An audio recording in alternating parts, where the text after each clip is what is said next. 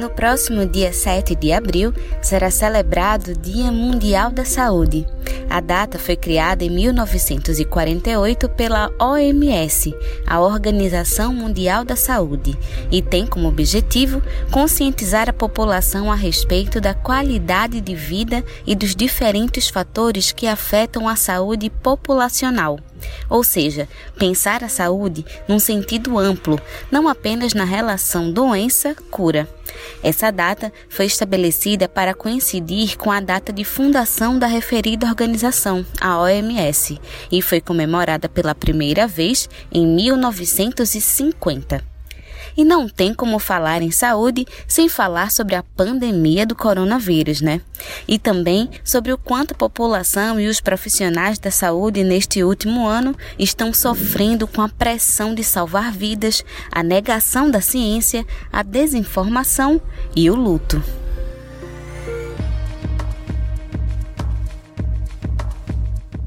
Está começando o programa Prosa e Fato, dedicado a debater uma visão popular sobre o mundo e sobre os acontecimentos que tocam a nossa vida. Eu sou Yali Tairine e estou de volta ao programa e quero deixar o meu agradecimento a Ranide Mendonça, que durante o mês de março esteve à frente do programa de maneira brilhante. Como vocês já sabem, o programa Prosa e Fato aqui na Rádio Paulo Freire 820 AM é sempre nas segundas-feiras ao meio-dia.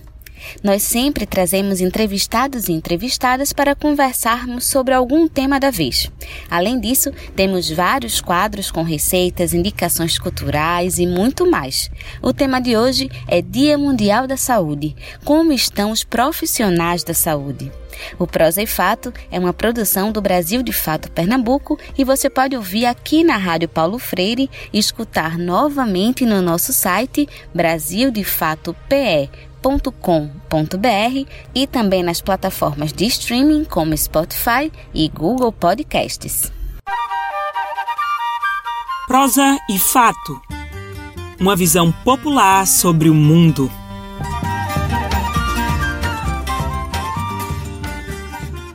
Este é o primeiro programa do mês de abril e no próximo dia 7 de abril será celebrado o Dia Mundial da Saúde, quando recentemente completamos um ano de pandemia no Brasil. Como está a vida dos profissionais da saúde que estão trabalhando há um ano em meio à crise sanitária? Quais as perspectivas para o futuro? Dados do Ministério da Saúde apontam que até o início de março deste ano, o Brasil já perdeu pelo menos 470 médicos e enfermeiros e outros profissionais de saúde. Isso significa uma morte a cada 19 horas desde o início da pandemia.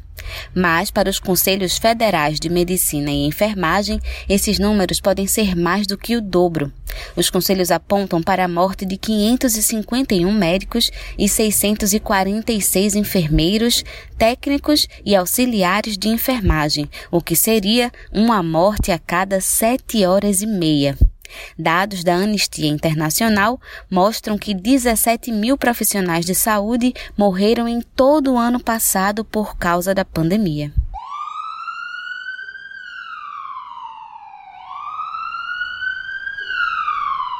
E para conversar conosco sobre esse tema, convidamos a médica infectologista pela Universidade Federal de Pernambuco e militante da Rede de Médicos e Médicas Populares, Marcela Vieira. Marcela, para a gente começar a nossa conversa, conta para a gente como foi vivenciar um ano de pandemia trabalhando na linha de frente. Bom, antes de tudo, queria agradecer, Yale, pelo convite. Né? Acho que é muito importante que a gente possa é, ter esses espaços né, de, de comunicação e de conversar sobre. Então, queria agradecer pelo convite.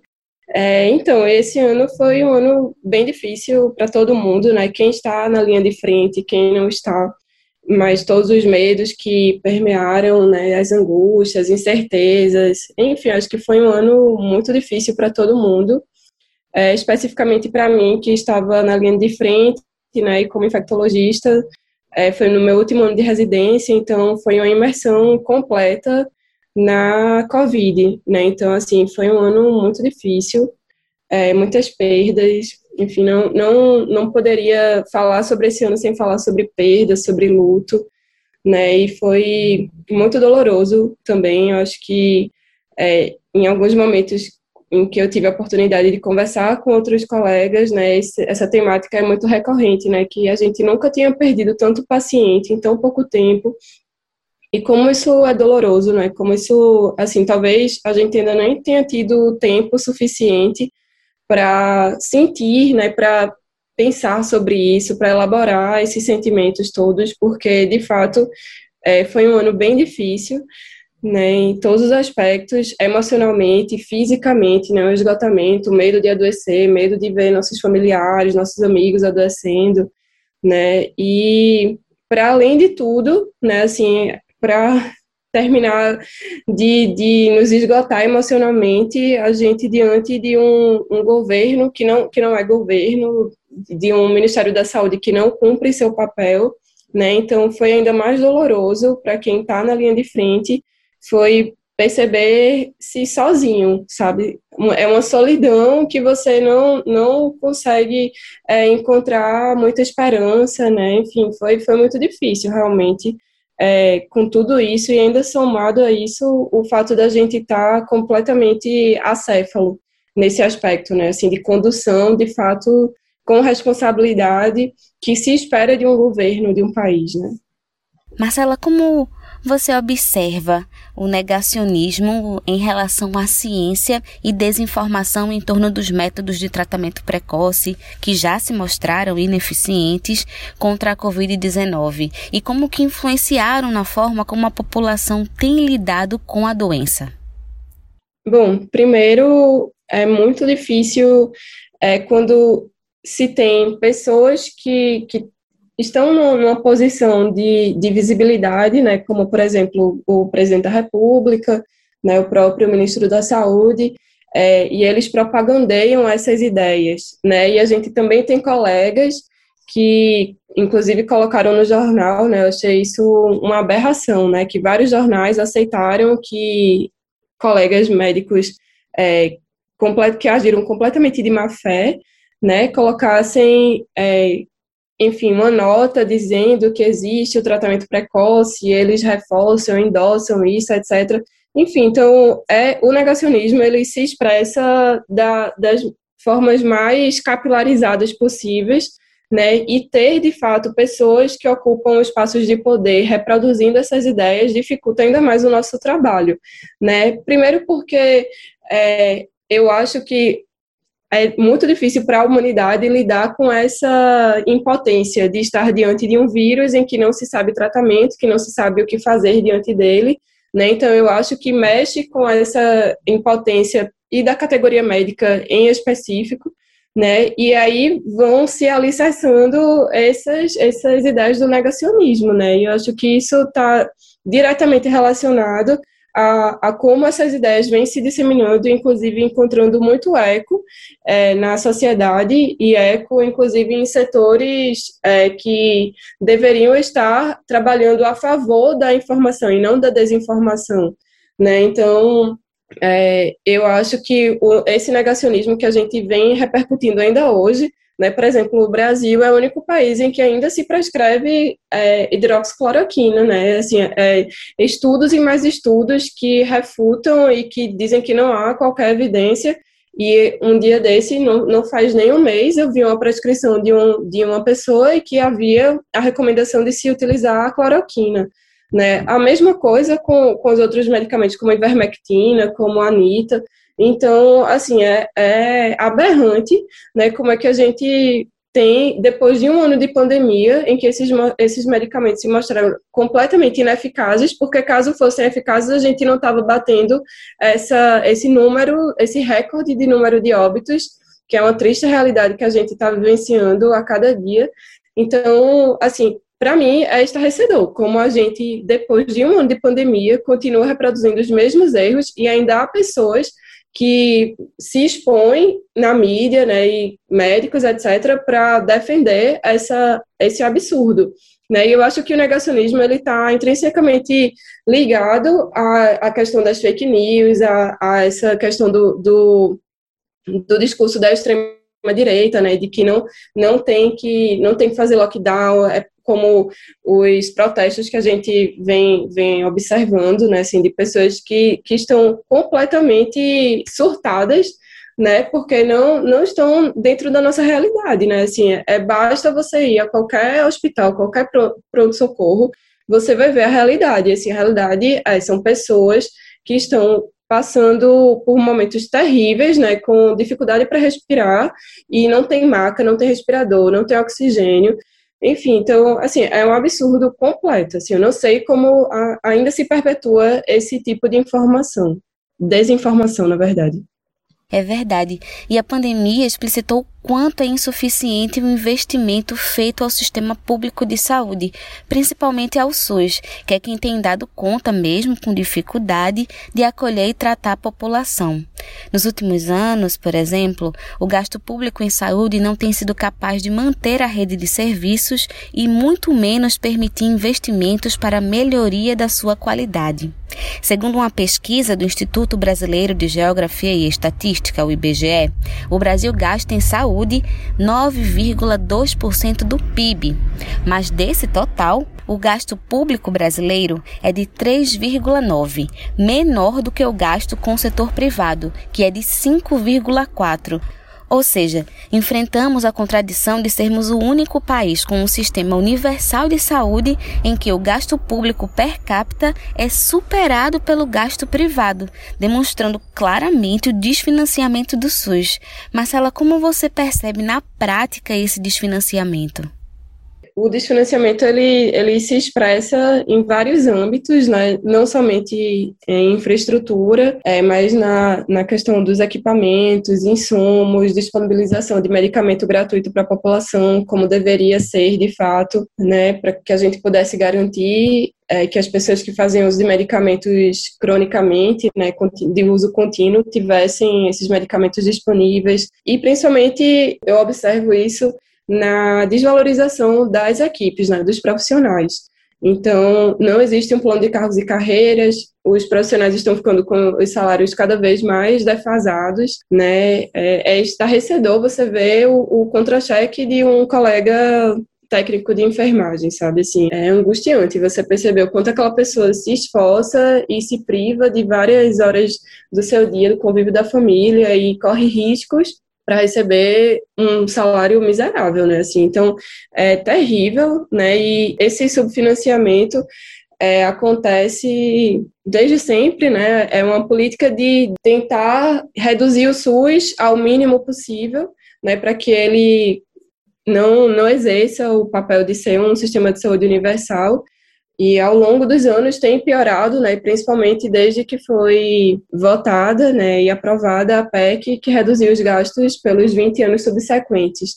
Né? Então, essa PEC da, dos gastos públicos em saúde é, determinou que o SUS ficasse asfixiado, e é isso que a gente tem visto hoje em dia, né? Uma tentativa súbita de, de aperfeiçoar o sistema de saúde no momento em que a gente não, não tinha condições, né? Então, foram construídos milhares de, de leitos novos, etc., mas porque foi uma tentativa emergencial de sanar um problema da, por causa da pandemia, mas que a gente sabe que é, é, algo pontual, né? Assim, mas que depois disso o SUS vai voltar a ser subfinanciado como, como é a proposta do atual governo.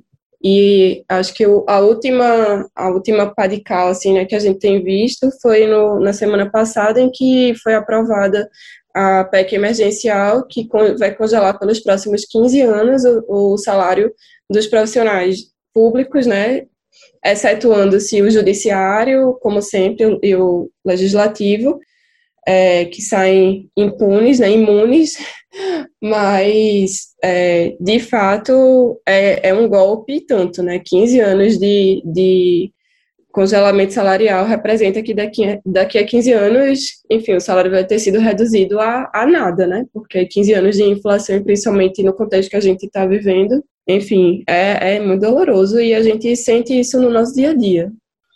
Você, inclusive, falou agora dessa PEC 95 e desde 2016, com a aprovação da Emenda Constitucional 95, que estabelece o teto de gastos para a saúde e educação pelos próximos 20 anos, nós percebemos o desmonte de programas como Mais Médicos, farmácia popular, distribuição de medicamentos para pacientes crônicos, dentre outros desmontes. Qual a perspectiva de luta para a saúde no próximo período?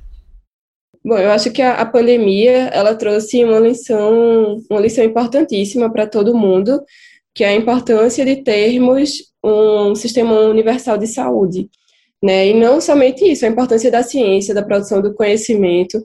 Então, vem trazer para a gente essa perspectiva da importância de que tanto a educação como a saúde tenham um aporte de verba necessário para que consiga realmente é, dar conta do que se é exigido desses setores.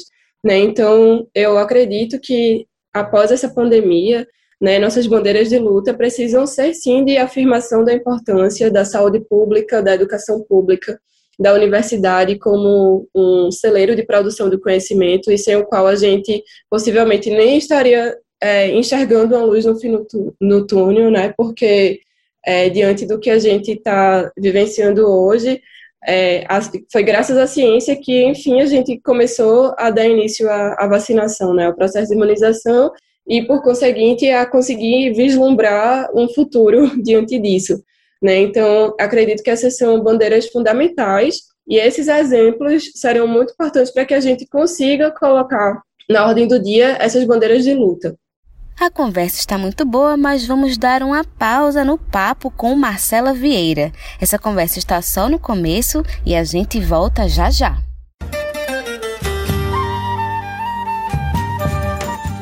Vocês estão ouvindo o programa Prosa e Fato, uma visão popular sobre o mundo.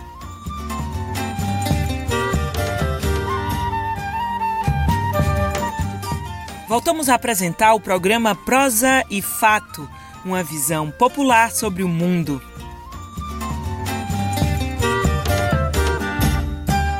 Voltamos com o programa Prosa e Fato. Hoje a nossa conversa é sobre Dia Mundial da Saúde. Como estão os profissionais da saúde?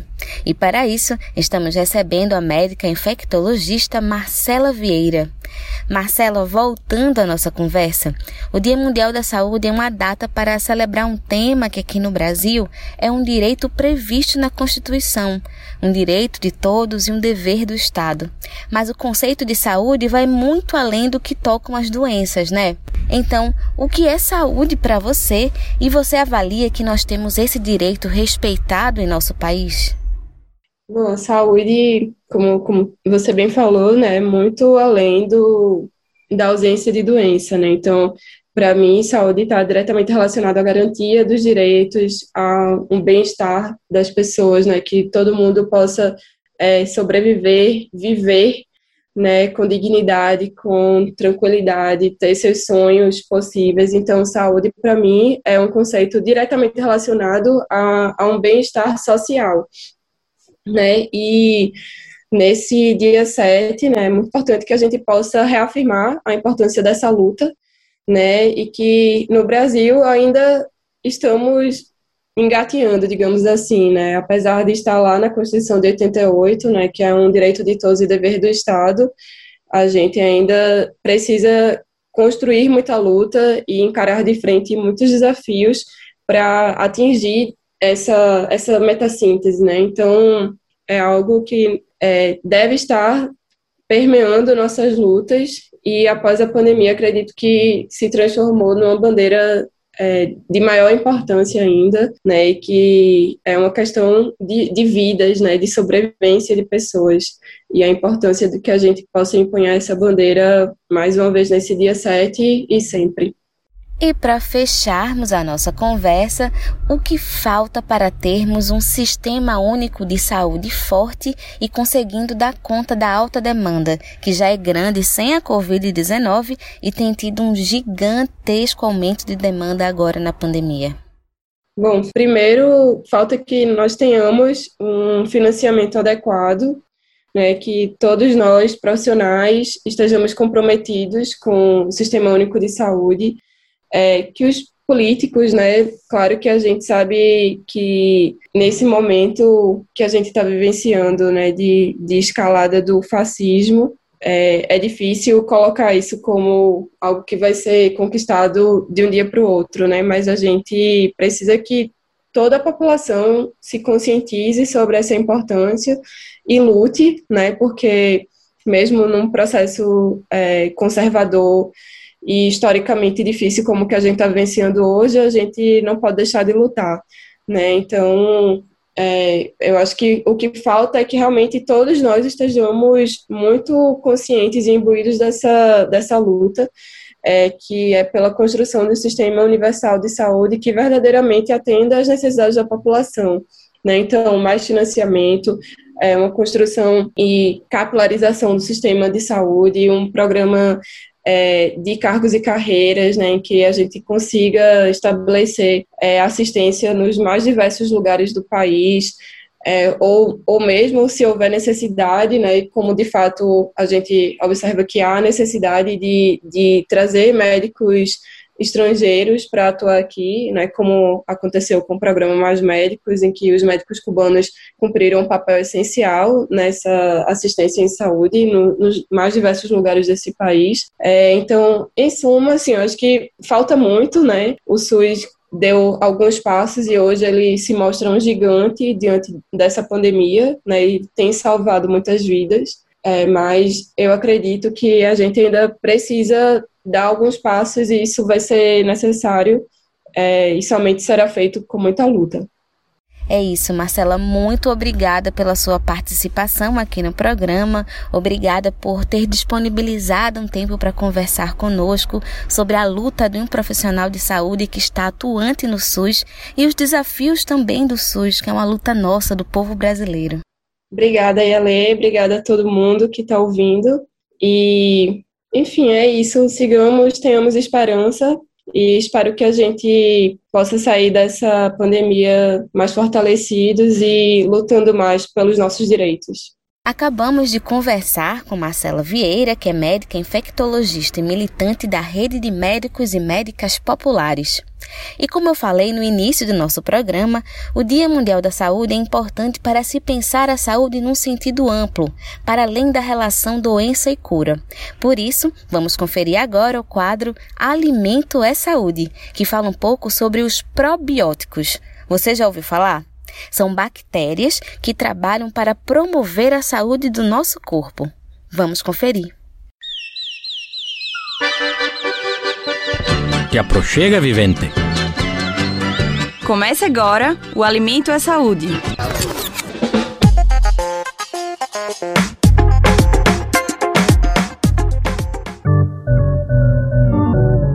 Você já deve ter ouvido falar nas bactérias do bem, a questão vem à tona quando se trata da ação dos probióticos no nosso intestino. Essas bactérias que nos ajudam travam uma verdadeira batalha contra alguns micro-organismos causadores das mais diferentes doenças. Mas os benefícios desses microscópicos seres abrangem diversas partes do nosso corpo, mais especificamente nas nossas mucosas, como explica a nutricionista clínica, esportiva e estética Graziele Dias de Carvalho porque eles agem na microbiota. A nossa microbiota pode-se dizer que é a nossa mucosa, nossa flora intestinal, mas não só a intestinal, né? É toda a mucosa do organismo, do nosso corpo, da boca, do estômago, respiratória, vaginal, intestino, abrange toda essa mucosa. Os probióticos vão agindo. Podemos dizer então que temos um verdadeiro exército auxiliando nas defesas do nosso corpo. E como em uma guerra, a estratégia também está presente na ação dessas bactérias. Graziele diz que os probióticos são de vários tipos e cada um desenvolve uma função diferente. São cepas específicas que a gente utiliza. Então, quando está ligado a uma rinite alérgica, é para uma coisa, é um tipo de cepa, ligado a uma queixa de diarreia, é outra. Então, os probióticos, eles são bactérias benéficas que vão atuar agindo junto ali com as patogênicas, né? Que a gente quer o que dar uma reduzida nessa população de bactérias patogênicas para que o nosso organismo funcione da melhor forma possível. Mas para que todo esse maravilhoso trabalho continue sendo feito de maneira eficaz, esse exército do bem necessita cuidados. Alguns hábitos podem diminuir a quantidade dessas bactérias desejáveis no nosso organismo. Com uma alimentação desregrada, excesso de alimentos industrializados, baixa atividade física, estresse, Estamos em pandemia, ficar em isolamento pode ser algo muito estressante, então reduzindo a nossa população de bactérias benéficas. A nutricionista explica ainda que o uso de antibióticos também contribui para a morte desses microorganismos. Esse tipo de medicação não faz distinção entre as bactérias patogênicas e os probióticos. Por outro lado, a boa notícia é que é possível repor probióticos com alguns alimentos como iogurtes, kefir, coalhada e kombucha.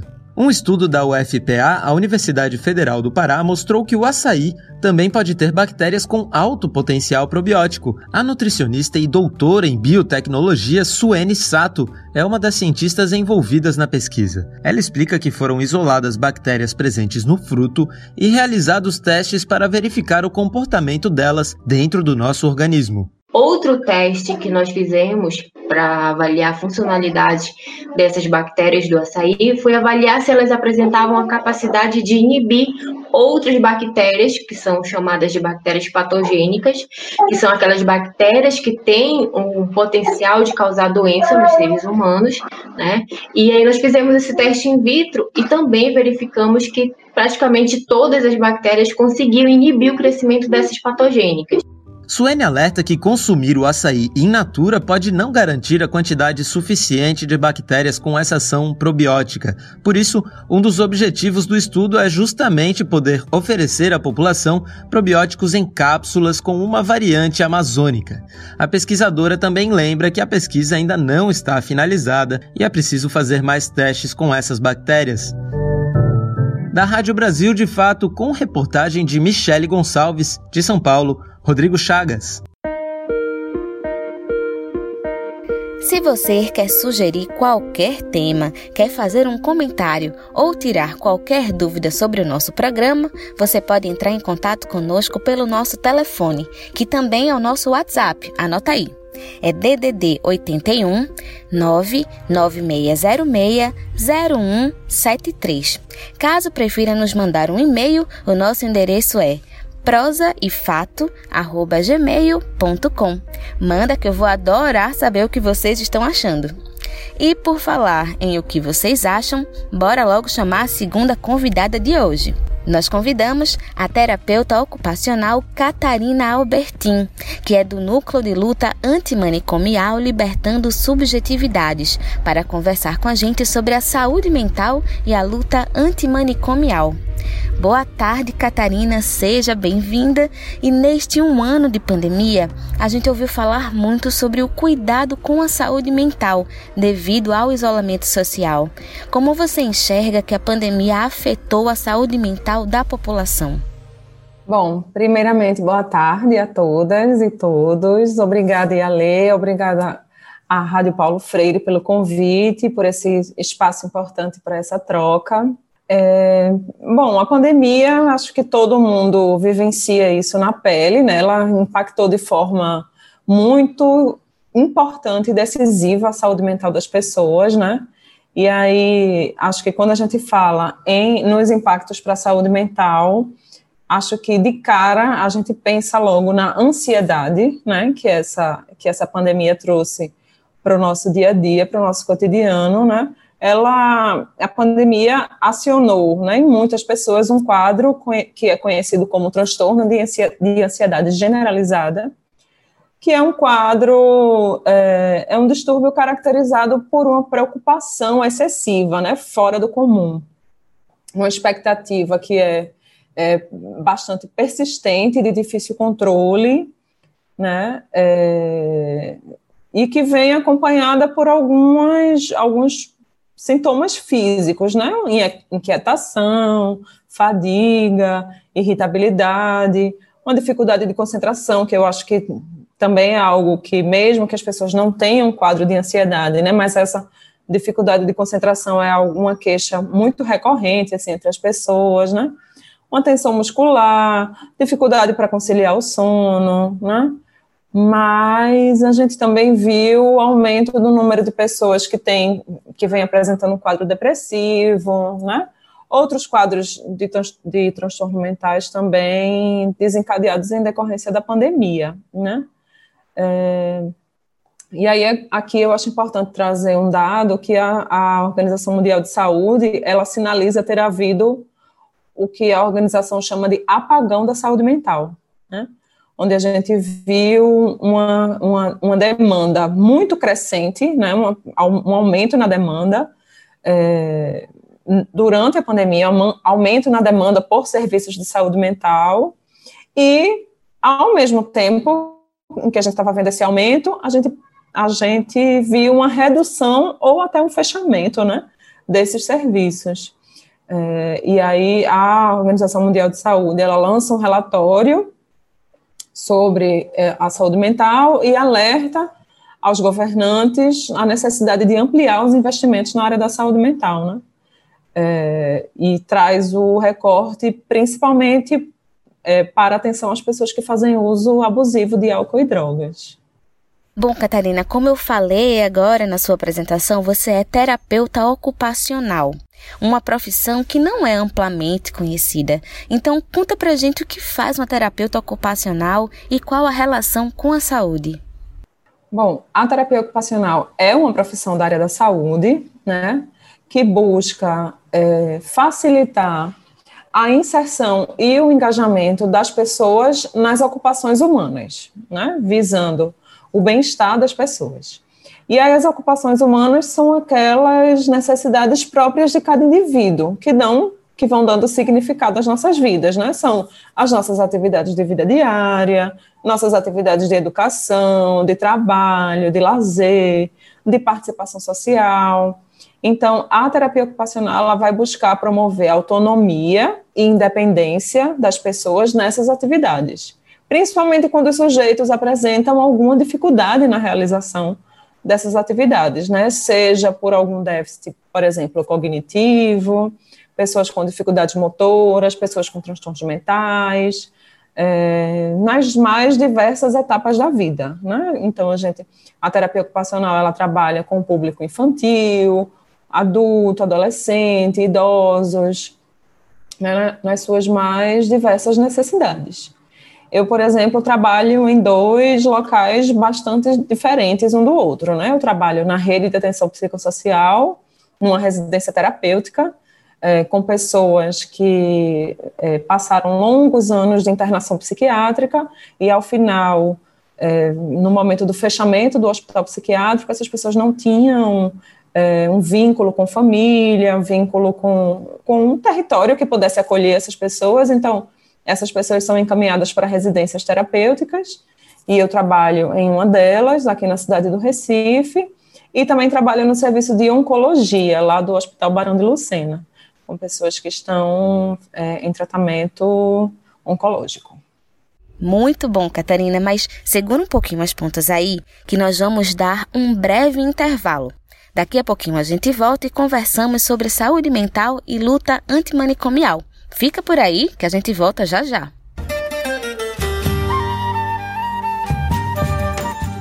Vocês estão ouvindo o programa Prosa e Fato, uma visão popular sobre o mundo.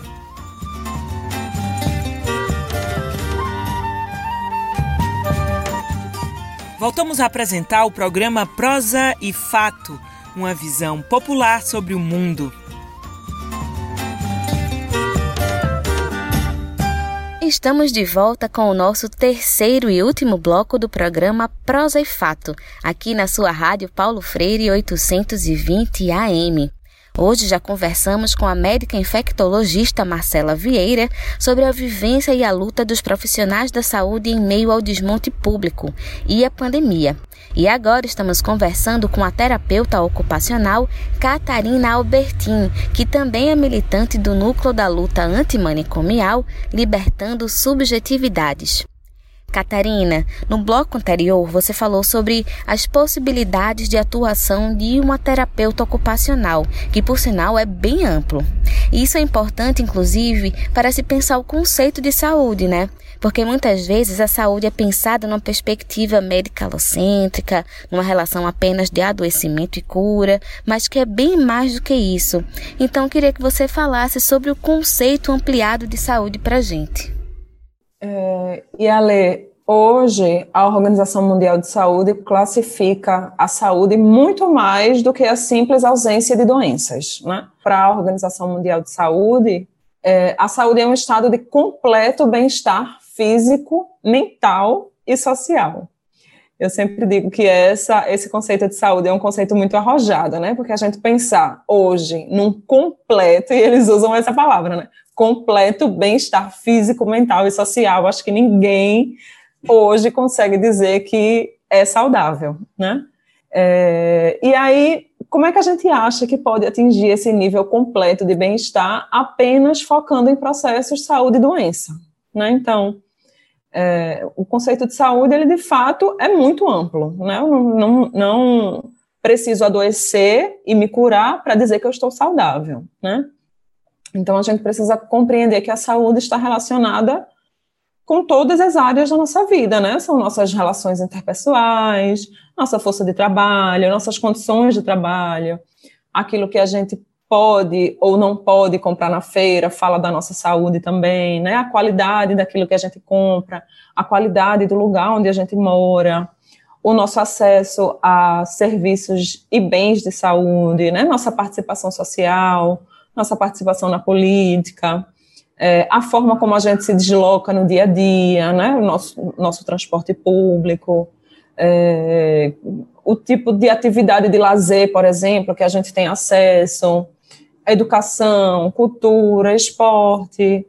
É, bem, a, a Organização Mundial de Saúde, ela de fato foi bastante ousada né, em classificar a saúde dessa forma, é, mas, por outro lado, é bem é, é, compreensível que a saúde ela não seja só algo restrito a medicamentos ou ausen alguma ausência de, um, de uma condição patológica, né? E para você, qual o impacto das relações traumáticas para os profissionais da saúde? Porque há uma geração que está lidando com a morte e o luto de maneira muito intensa, como não se via há muito tempo, né?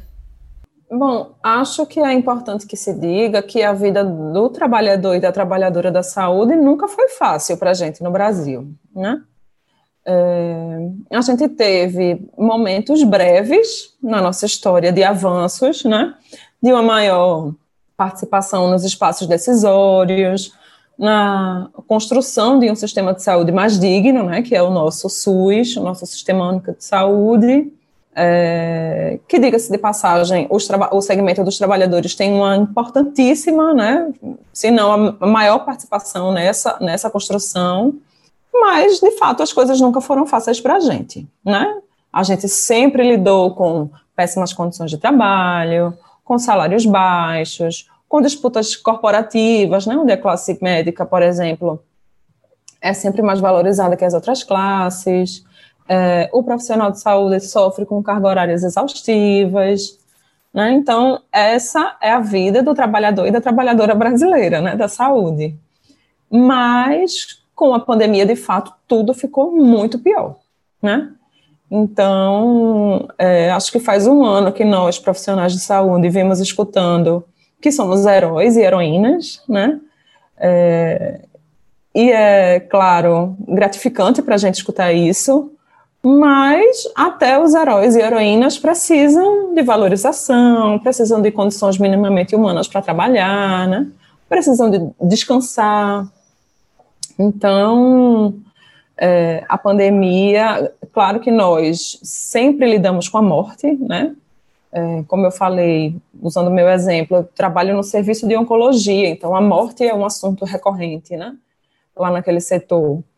É, mas hoje em dia, com a pandemia, esse assunto se torna muito mais dramático, né? Porque a gente está falando de mortes é, sem nenhuma dignidade, sem nenhuma chance de, de pensar em uma terapêutica diferente para determinados pacientes, né? É, o sistema em colapso, né, que é isso que a gente está vivenciando agora, ele não oferta muitas opções da gente tentar formas diferentes de salvar as pessoas, né, de tirar aquelas pessoas daquelas, daquela condição difícil. Então, o que era precário está muito mais precário, né, com o colapso. É, e em meio a isso tudo, a gente tem um desgoverno, né, que é o desgoverno Bolsonaro, que torna tudo pior, né, porque além das condições que já são precárias, né, existe um descrédito da ciência, um descrédito do, de tudo que a gente construiu na área da saúde, é, uma cegueira social também, né, que é, é, valoriza tudo que Bolsonaro é, entende como sendo necessário para passar por esse, esse processo de pandemia, então ele não entende que seja necessário o distanciamento social, ele não entende que seja necessário o uso de máscaras, ele não entende que seja necessário a vacinação em massa da população, e a gente fica muito triste porque a gente vê uma grande parcela da população apoiando isso, né?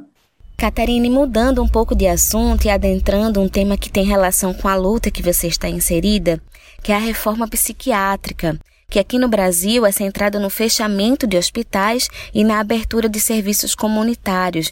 Essa reforma tem um percurso bastante exitoso aqui no país, mas que vem sendo ameaçada pela proposta do Ministério da Saúde e da Associação Brasileira de Psiquiatria, de uma mudança na política nacional de saúde mental, álcool e outras drogas que significaria, na prática, um desmonte da RAPS, que é a Rede de Atenção Psicossocial. Explica melhor como essa mudança afetaria a RAPS na prática.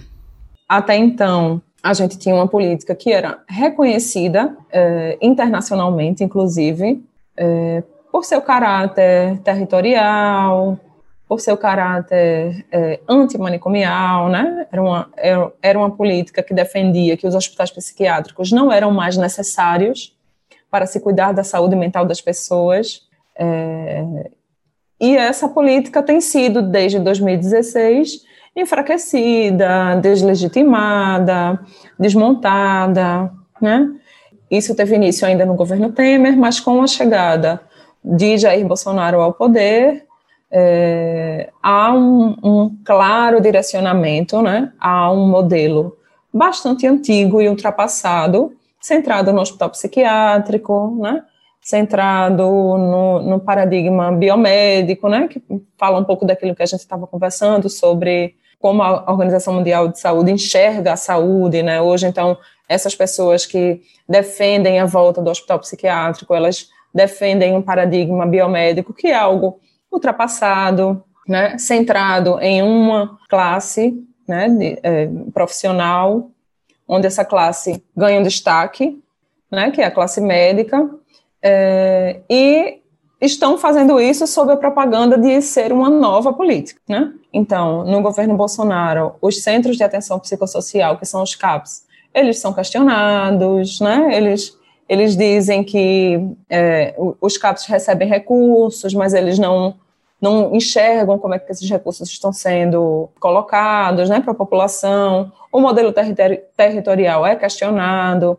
A abordagem da redução de danos voltada para as pessoas é, que fazem uso abusivo de álcool e drogas é questionado. Né, e o que eles oferecem é o retorno do hospital psiquiátrico, é o fortalecimento das comunidades terapêuticas, muitas delas com viés religioso, sob a, a, a ideia de que o trabalho excessivo e exaustivo é que vai curar aquelas pessoas. Então, é, a gente presencia diversas experiências de violação de direitos humanos né, nesses espaços.